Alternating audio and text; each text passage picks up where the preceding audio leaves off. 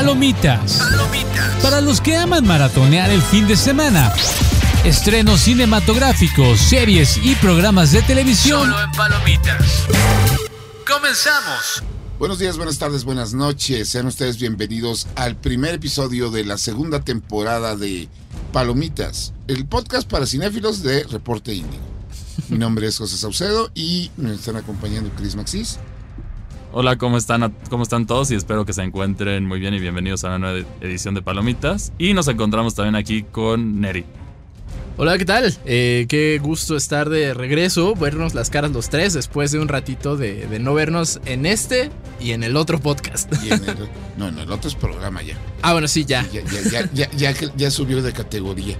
Pero bueno, empezamos este podcast dedicado al mundo del cine, tanto el clavado como el que no.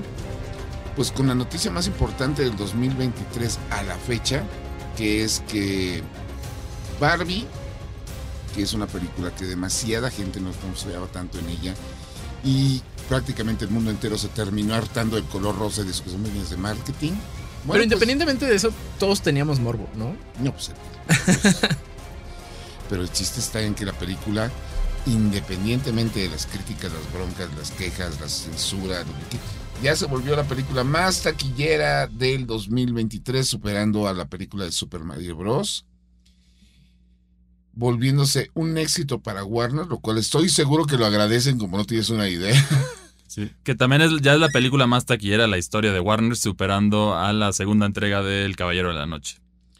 lo cual habla demasiado de pues, tanto de la marca de Barbie, porque todo el mundo decía, no, pues es que Barbie ya es una marca de juguetes a las que ya nadie le hace caso. Ya este, no, no entiendo por qué sería un hit esa película y ma- Bueno, la película va de eso, precisamente, ¿no? De cómo eh, han olvidado la marca. Eh, creo que eh, la, la película conoce muy bien cuál es su target y su target no son niñas. su target son las mujeres que jugaron con Barbie cuando eran niñas. Y en ese sentido, pues sabemos que ahorita y desde más o menos, ¿qué te gusta? Una década, la nostalgia es lo que viene vendiendo, porque pues bueno, ahora los millennials crecimos, tenemos un poquito más de poder adquisitivo. Entonces, este, sí, en ese sentido creo que Barbie entiende muy bien su labor y eh, ahora, ahora no sé, este, cómo sentirme al respecto. Barbie es más grande que Batman. Pues créeme, si hay alguien que deberíamos reconocerle a esto y el esfuerzo, no es a Warner, sino a Mattel. Supo exactamente qué es lo que estaba haciendo, supo exactamente lo que quería, se dejó criticar fría y cruelmente por ellos mismos y ahora tenemos la vara muy alta, porque realmente dudo mucho, y aquí estoy incluyendo todas las películas anunciadas para salir este año, que vaya a haber algo que supere a Barbie. Sí, definitivamente superar no. Yo creo que también se va a ver muy reflejado dependiendo del éxito del respectivo juguete o la línea de juguetes. Por ejemplo, Hot Wheels definitivamente debería ser la número dos dentro de su catálogo de producciones. Pero aquí también hay cambios importantes. Tenemos también la película taquillera que más ha generado taquilla dir- dirigida por una mujer. También aquí pues, la, la coproducción entre Margot Robbie, Greta Gerwig ayudó mucho a, a elevar este filme. Que también aquí nos da una lección también clara en este sentido, que es la gente quiere ver películas con buenos guiones también. Porque a pesar de toda la polémica y todo lo demás, tiene un buen guion y esto hace que llame la atención de la audiencia y por eso ha logrado gozar del éxito que logró tener la película. Y es un guion que, digo, objetivamente hablando, está manejado como que muy de golpe y porrazo el mensaje este, sociocultural, para no ponerle otro término, que maneja, pero es un guion que está bien armado con gente que está comprometida, o sea, que sí siente, no es, digo, y discúlpenme, pero llega un momento en Avatar que dices, estos cuatro lo están haciendo por dinero y... O quizá en un ejemplo mucho más claro, Transformers Rise of the Beast, que sí se nota que todo el mundo estaba ahí por dinero, hasta los, hasta los monos hechos por computadora. Pues es que, ah, digo, a final de cuentas, el- la columna vertebral de tu, de tu película siempre va a ser la historia. No importa qué tan visualmente increíble sea, o sea, ah, justo acabas de mencionar Avatar, yo definitivamente digo, se, se debió haber visto increíble, pero no quería meterme a la sala que dos horas y media, tres horas, a ver cosas muy espectaculares visualmente, pero que no tuvieran su- eh, pues esa, esa sustancia a la hora de contar la historia, ¿no? Caso contrario, y que también es un fenómeno de, que podría decir, comparte lugar con Barbie, Oppenheimer, que si bien es una película muy densa, es una película muy larga, es una película de mucho guion, por cierto, saludos a Logan Paul que se salió a media a media función. este te quedas por eso. O sea, sí, es pura gente hablando en blanco y negro, pero qué buena historia. O sea, eh, visualmente es, es increíble 15 segundos, 20, Y después regresa de lleno al guion y eso es lo que, lo que debe sostener y lo que toda la vida va a sostener de una hecho, película. es- Este, este año hemos tenido tres ejemplos, incluyendo a Oppenheimer, de películas cuyo guion es tan grande que se traga a lo demás de la película para hacerlo saltar, aun cuando la cinta no fue tan exitosa como muchos creen. ¿No? Otra de esas es una que a mí me gustó mucho, que, ay, lo que decías tú de que es, este año es el año de las marcas. Nike, la película de Air sobre los, de- la historia de los tenis de, eh, licenciados para Michael Jordan. Y otra que muy poca gente ha visto, y si tienen la oportunidad de acercarse a ella, según yo, está en Amazon Prime. Flaming Hot. No, No, se está en llama, Star Plus. ese Ujú. está en Star Plus. Se llama Blackberry sobre, ahora sí que la creación, la popularización y la caída de, pues, de las Blackberries. Sí. De estos celulares que ya para los más jóvenes nos están... sí. Ahorita hay una generación entera que no tiene idea de lo que estoy hablando. Pero la BlackBerry fue el, El, el smartphone, el primer el smartphone... primer gran smartphone. O sea, fue la idea de por qué no hacemos una computadora del tamaño de un teléfono. Y de ahí nació la BlackBerry y de ahí salieron. Hablando de manera muy pausa, muy tajante, muy resumida, gracias a la BlackBerry existen los Android y los iOS. Defini- Guardando definitivamente. sus distancias. No, guardando sus distancias otras, pero al final de cuentas, en el, en el, en el esquema de la evolución, la BlackBerry estuvo al principio, pensaron que era una idea muy tonta, y después se popularizó, se hizo de pronto parte de la vida de todo Godín y todo ejecutivo de este planeta, hasta que pues la competencia se los tragó. Ah, pues, pues tengo entendido que el, el nombre en sí nace a partir de eh, un tema de esclavitud, por muy denso que suene. Tengo entendido que el Blackberry era, era el grillete con esta. La bola de metal. con la bola de metal que, que tenían a, a los reos. Este. Y la intención. Bueno, así le llamaban eh, pues, coloquialmente. Y la intención de esta empresa, Blackberry o RIM, que es la, la empresa madre, este. Tenía la idea de que, pues precisamente esclavizara al usuario, de que, ok, va, va a tener pegado esto a, a él, a- a él o ella todo el tiempo. No, no sé, no sé qué tan cierta es esa leyenda, no sé si lo toquen en esta, en esta Lo película. tocan en la película No lo la he visto. de otra forma, pero por ahí va la piedra. Sí, y por otra parte, bueno, sin importar la marca que decimos, al final eh, llega un gran debate que está sufriendo Hollywood en este momento con los guiones, que aquí quizá se puede decir atención a detalles, en especial cuando estás manejando una marca que ya está establecida. Lo hemos visto en muchos casos, no solo en cine, también en televisión. The Witcher es un ejemplo de esto, que se abandona los libros que ya tienes, que a diferencia de Juegos de Tronos, todavía faltan libros, pero aquí se abandona. Y aquí las marcas, como saben que, que es la imagen que depende de ellos, son extremadamente cuidadosos con su, product- con su producto, a diferencia de otras producciones que nada más compran los derechos de la, de la marca o del producto y se dan sus libertades. Y es cuando tenemos los desastres como Anillos del Poder y The Witcher, ¿no? No, no, no, no, anillos del poder. No, pues digo, ahí sí se nota un ejemplo muy claro, la película animada de Super Mario Bros., que se nota a leguas que todo el mundo, animadores, el director, los escritores, los, tenían a la gente de Nintendo aquí, en el cuello, viendo qué hacían y diciéndole sí y no, ¿no?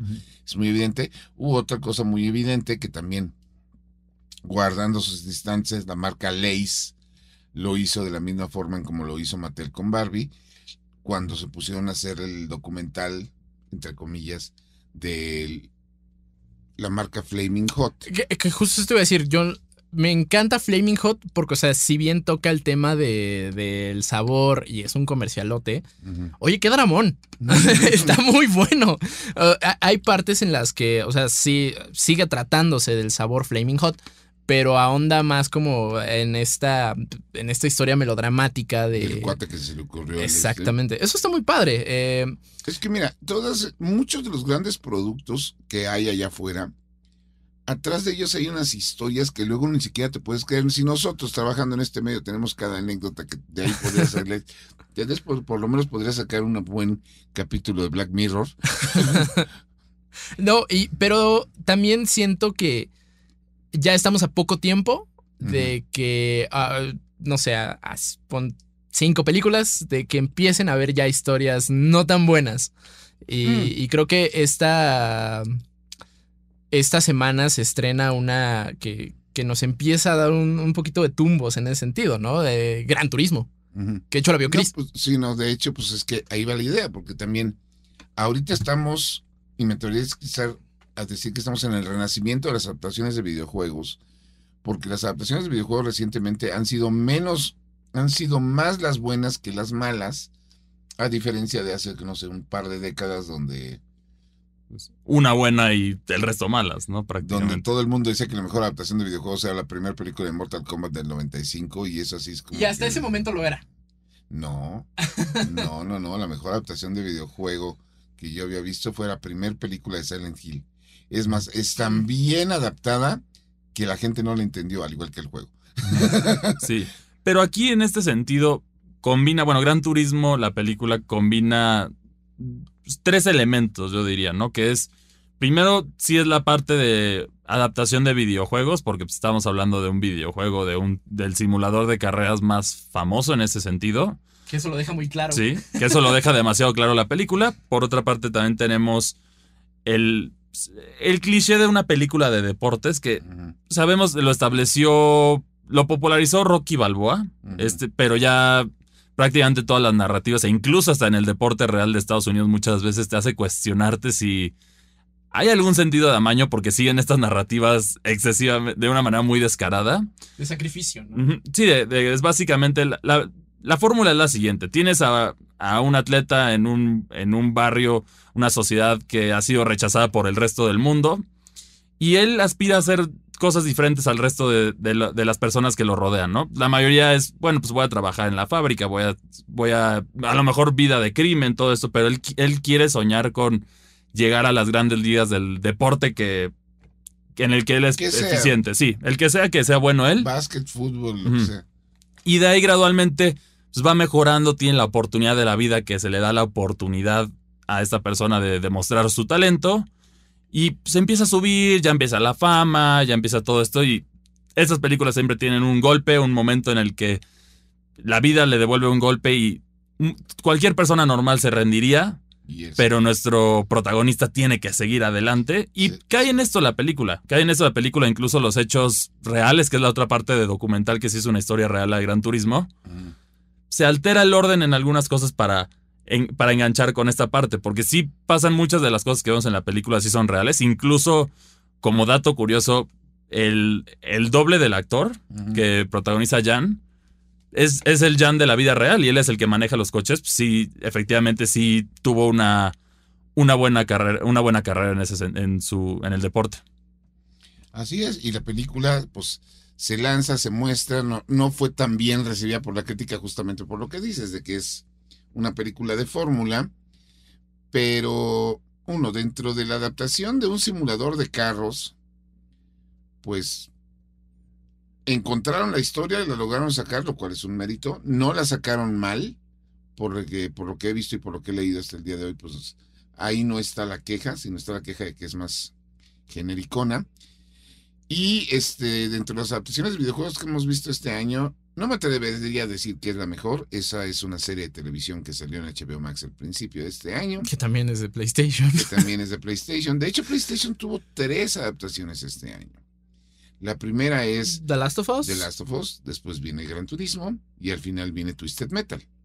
Ah, Twisted Metal, que legalmente Legal- no ha llegado a México. Legalmente no ha llegado a México. No la he visto. No. Bueno, pues tenemos esas adaptaciones. Y de los demás, ¿qué tuvimos? Super Mario Bros. Mm, Tuvimos Super Mario Bros. y. Y bueno, también muchos anuncios de nuevas producciones que van a llegar. Que tuvimos, bueno, el teaser de Borderlands, más detalles de Fallout. También tenemos pues, ahí. Bueno, Tetris. eh, Te- Ah, tuvimos Tetris. Tetris también, que fue una gran. Sí, una, una película muy extraña, pero también muy divertida. Pues fíjese, es que yo no sigo sin entender cómo lograron hacer eso de, de- de volver a Tetris una película de intriga internacional, donde, donde están huyendo los dueños de la licencia del ejército ruso al final y de los espías. Y el colapso de la Unión Soviética sí, también. no es Sí. política como ella sola. Pero bueno, esos son los que tuvimos en este Nintendo en medio.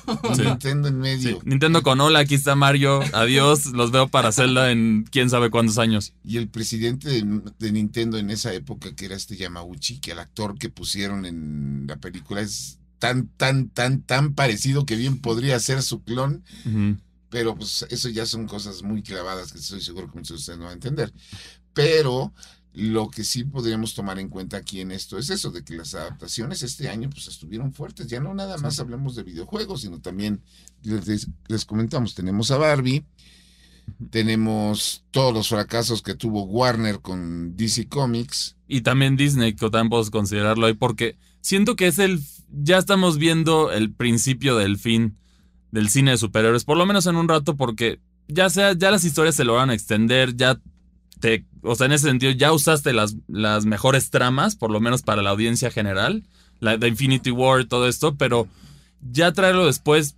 Es el caso de Marvel. El caso de DC no tienen idea de lo que están haciendo. Tienen, a- como bien tú lo, lo habías comentado, tienen a los héroes más icónicos de la industria, pero no saben qué hacer con ellos. Y, y- y definitivamente los lo que están cambios haciendo con no ellos, se ven. porque uno de los problemas que tuvo la película de Flash este año, de entre los muchos problemas que tuvo, Aparte de su protagonista. Ajá.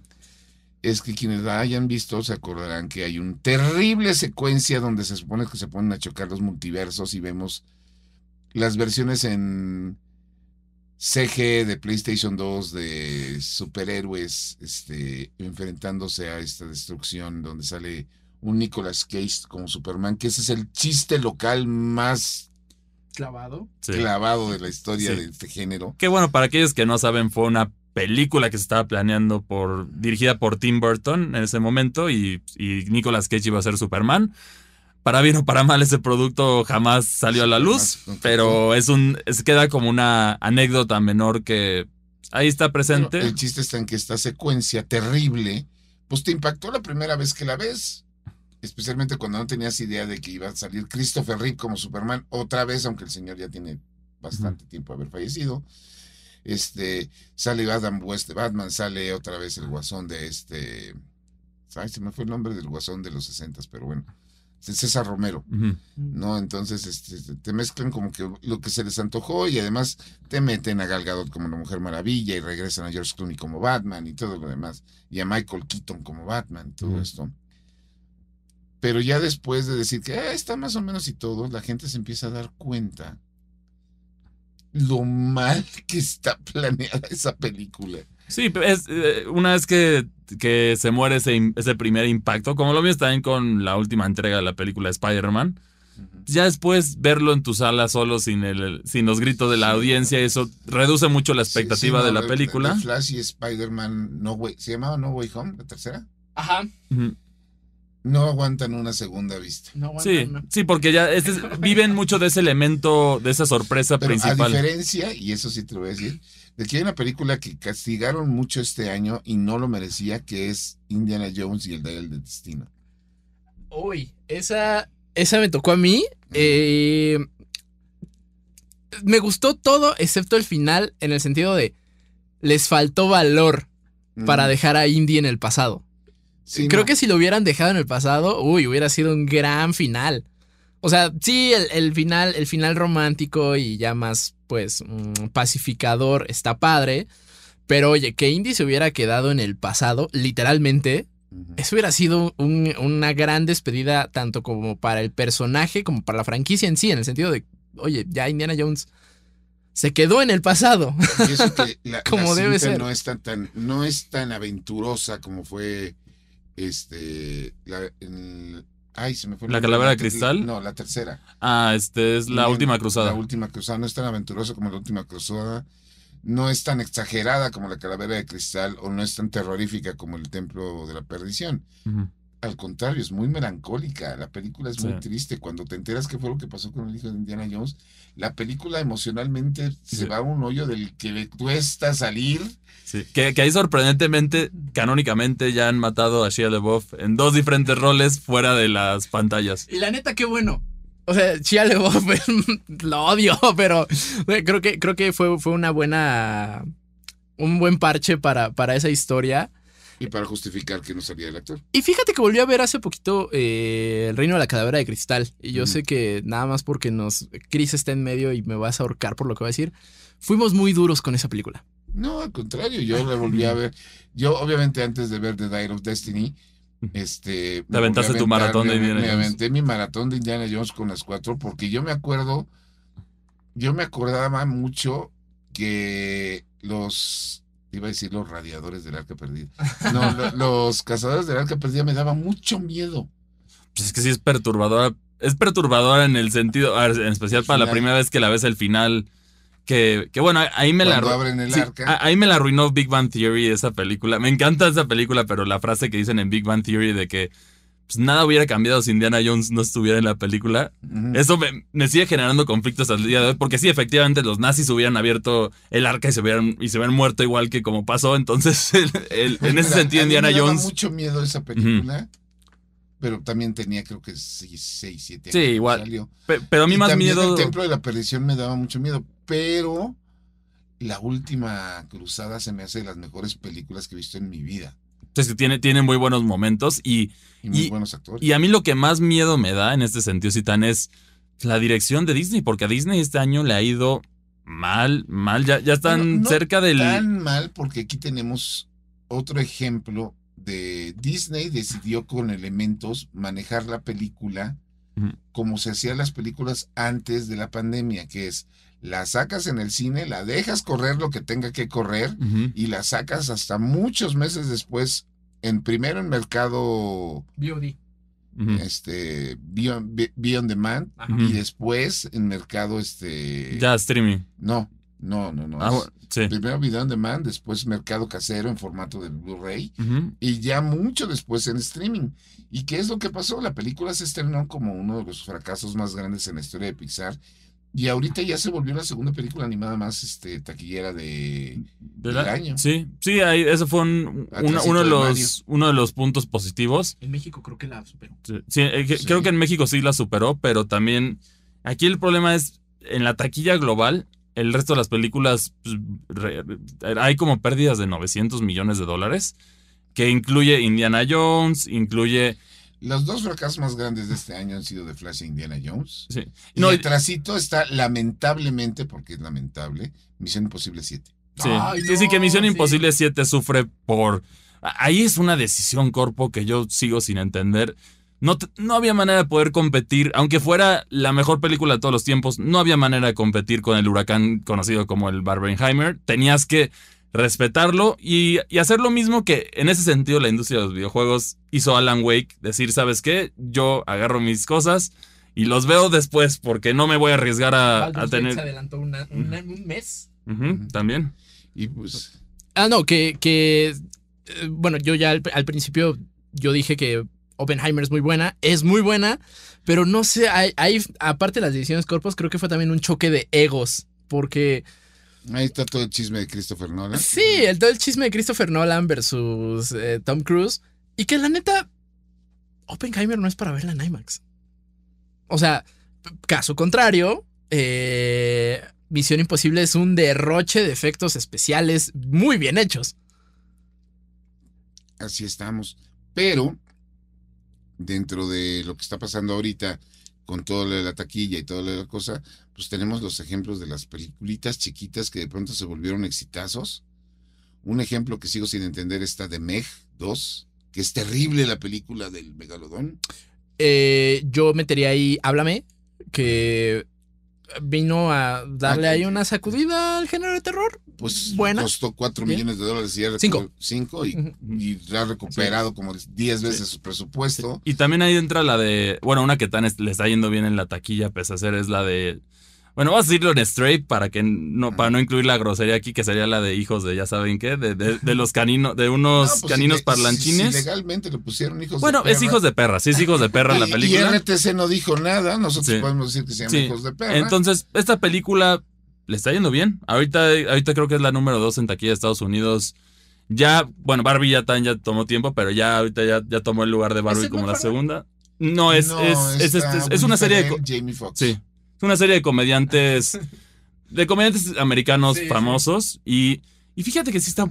es- o sea, es una película que no esperas nada, pero sí es un humor de. Es un sentido de humor para adultos. Definitivamente, por favor, no vayan a llevar a sus niños a ver esta película porque Es eh, vulgar. es o sea, extremadamente vulgar. ¿Qué tan vulgar es que en español el doblaje se, se lo encargaron a Michelle Rodríguez, Ricardo Farril y Carlos Carlos Vallarta? Pero le, le- le quedó muy bien el doblaje, ¿eh? Y a mí me gustó en ese sentido.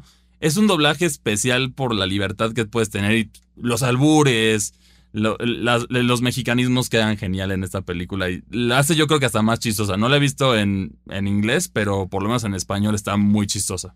Pues esos son los dos estrenos que tenemos esta semana en cartelera, que fueron este Hijos de Perra y Gran Turismo como las dos grandes. Pero aparte tenemos dos peliculitas de terror, una mala y la otra peor.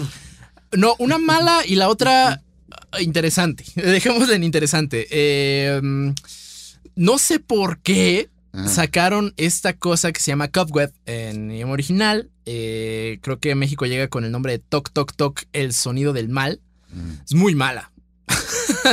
creo que más, más bien es de esas películas que, sabes, tienen potencial, pero la ejecución es tan fútil que no hay forma de salvarla. Es tan Eh, genérica que no termina en, que termina en boda. y está rara porque el, la productora me parece que fue la misma de Barbarian. Y. Barbarian está muy buena, fue un hitazo, me parece que el año pasado. Y, y esta, eh, el problema es que es un director que es su debut. El mismo director de Marianne, esta serie me parece francesa de Netflix, que está muy buena, es, de- es un thriller muy, muy divertido. Sí, bueno, pero no el, divertido. problema es que por muy bien que haya hecho la serie, para cuando sacas la película en cine, se meten los ejecutivos de los estudios. Y si algo ha demostrado Hollywood durante los últimos 35 años, es que en el momento en el que un ejecutivo de de- decide, no, quiero que se vea así. Y deja tú eso, creo que también se mete mucho eh, el- los clásicos errores de principiante, en el sentido de, vienes de una serie, tienes mucho más tiempo para generar una, una atmósfera, contar tu historia a detalle, y una película, pues es, debes hacer todo eso en mucho menor tiempo. Y pues ahí es donde se tropieza. Y creo que desperdicia mucho a sus actores. O sea, tiene a Lizzie Kaplan, a Anthony Starr de Homelander. eh, bueno, Homelander en The Voice. Y el niño que no recuerdo cómo se llama, pero sale, salió en esta película con Joaquín Phoenix que se llama Come On, Come On. Entonces, son actores buenos. Pero pues sí, definitivamente el guion no le, no le ayudó mucho. Y también, por otro lado, la película interesante que llega a carteleras esta semana es eh, Cabaña Sangrienta, que yo nunca, nunca en la vida había visto un slasher lituano. Este fue el primero y quedé con muy buen sabor de boca. Eh, Bueno, pues es, la ventaja del cine multicultural. sí, la- ventajas de la globalización, supongo. Eh, de- tuvimos ahí eh, un, un slasher lituano que creo que en ese sentido le falta un poquito de... Me quedó a deber sangre, pero lo que me quedó a deber de sangre me lo dio en historia. Eso es bueno. Este. mm, El slasher hollywoodense, pues es mucho de. ¿Sabes? El, Sangre, el asesinato. cuchillos, espectáculo. El asesinato es, es el centro de la película. Y aquí más bien se enfoca en la historia de un joven que se está graduando, pero es un don nadie. eh, pero en los azares del destino logra conseguir un spot para la fiesta de graduación lejos de los padres, ¿no? Entonces, un montón de adolescentes, eh, un par de sustancias ilegales y pues mucha irresponsabilidad, los llevan a una cabaña eh, que pues pareciera abandonada, en donde años atrás sucedió una catástrofe en la que falleció Si ustedes familia. no saben en qué, qué es lo que va a pasar en esa película después de lo que acaba de decir Neri, necesitan ver más. Pero en serio, necesitan ver más películas. Sí, o sea, es, es viernes 13, ¿sabes? Viernes 13 lituano, pero en ese sentido se enfoca más en, en, el, en nuestro protagonista, que es este joven invisible para la sociedad, en el que quiere ser alguien, eh, porque, o sea, imagínate qué tan loser es este amigo que ni siquiera sus papás se interesan en él. O sea, sus papás están más interesados en uno de sus compañeritos que era muy buen atleta. Entonces se enfoca más en, en- en el personaje, en ese protagonista y no en el asesino. Entonces, en cómo eh, pues este joven intenta destacar, aunque sea de último momento, eh, y cómo va a hacer lo que sea para lograrlo. Eh, entonces está divertida. eh, creo que en, en escenas gráficas mm, solo tiene una que sí, sí está muy buena, pero, pero sí, se, se enfoca mucho más en, en el actuar de, de nuestro protagonista y creo que sales con muy buen sabor de boca. O sea, si ya este verano no tuvo tanto cine de terror, creo que tuvo estos tres títulos de los que hablamos rápidamente. Háblame, Toc Toc Toc y Cabaña Sangrienta. Si ya viste Háblame. Estuvo, estuvo el conjuro parte. No. La van a reestrenar, pero la no, semana no, que viene. No, no, no, el- ¿La monja? el Insidious. Ah, sí. La noche del no, La noche sí, del no. demonio. La, No la vi. la- la noche del demonio, la puerta roja. Que si ustedes han seguido esa serie, la primera es muy buena, la segunda se defiende, la tercera es olvidable y esta ya de plano es. No, yo no le llamaría ni siquiera olvidable a la tercera, oye. Bueno, no, pero, pero, pero como son películas. Fuiste que muy cuestan- respetuoso. Sí, sí, no. Pero son películas que cuestan tres pesos y recaudan millones, entonces por eso la siguen haciendo. No por nada vamos a tener otra película de la monja, aun cuando en este país a la monja la tenemos como una de las atracciones que ponen en los parques de diversiones a bailar mientras estás tú en Ah, sí, vayan. eh, esos videos que hay en TikTok son una joya, de oye. la monja. sí, aquí, aquí por, e- por eso las películas de terror no funcionarían en- con escenas ubicadas en México, porque aquí... Que aquí México sí- dio, dio un gran golpe de terror este año. Ah, con la Huesera. Huesera. Huesera es buenísima. Que por cierto está nominada a los Arieles. Ojalá lo vea muy bien. Bueno, pero con esto tenemos los estrenos de esta semana y después los estrenos finales para ya nada más para cerrar es viene esta semana se estrenaron los primeros dos capítulos de Ashoka que es otra serie de Disney ahora de Star Wars y que a diferencia de todas las series de Marvel que hemos estado viendo desde principios del año pasado esta estuvo interesante un poquito lenta, como que se toma su tiempo para narrarse, lo cual se agradece, no está apurada como Secret Invasion de Marvel, que estuvo terrible. Está bien, empezó bien, vamos a ver cómo funciona, son ocho episodios, uno que salen todos los martes, pues vamos a estar platicando.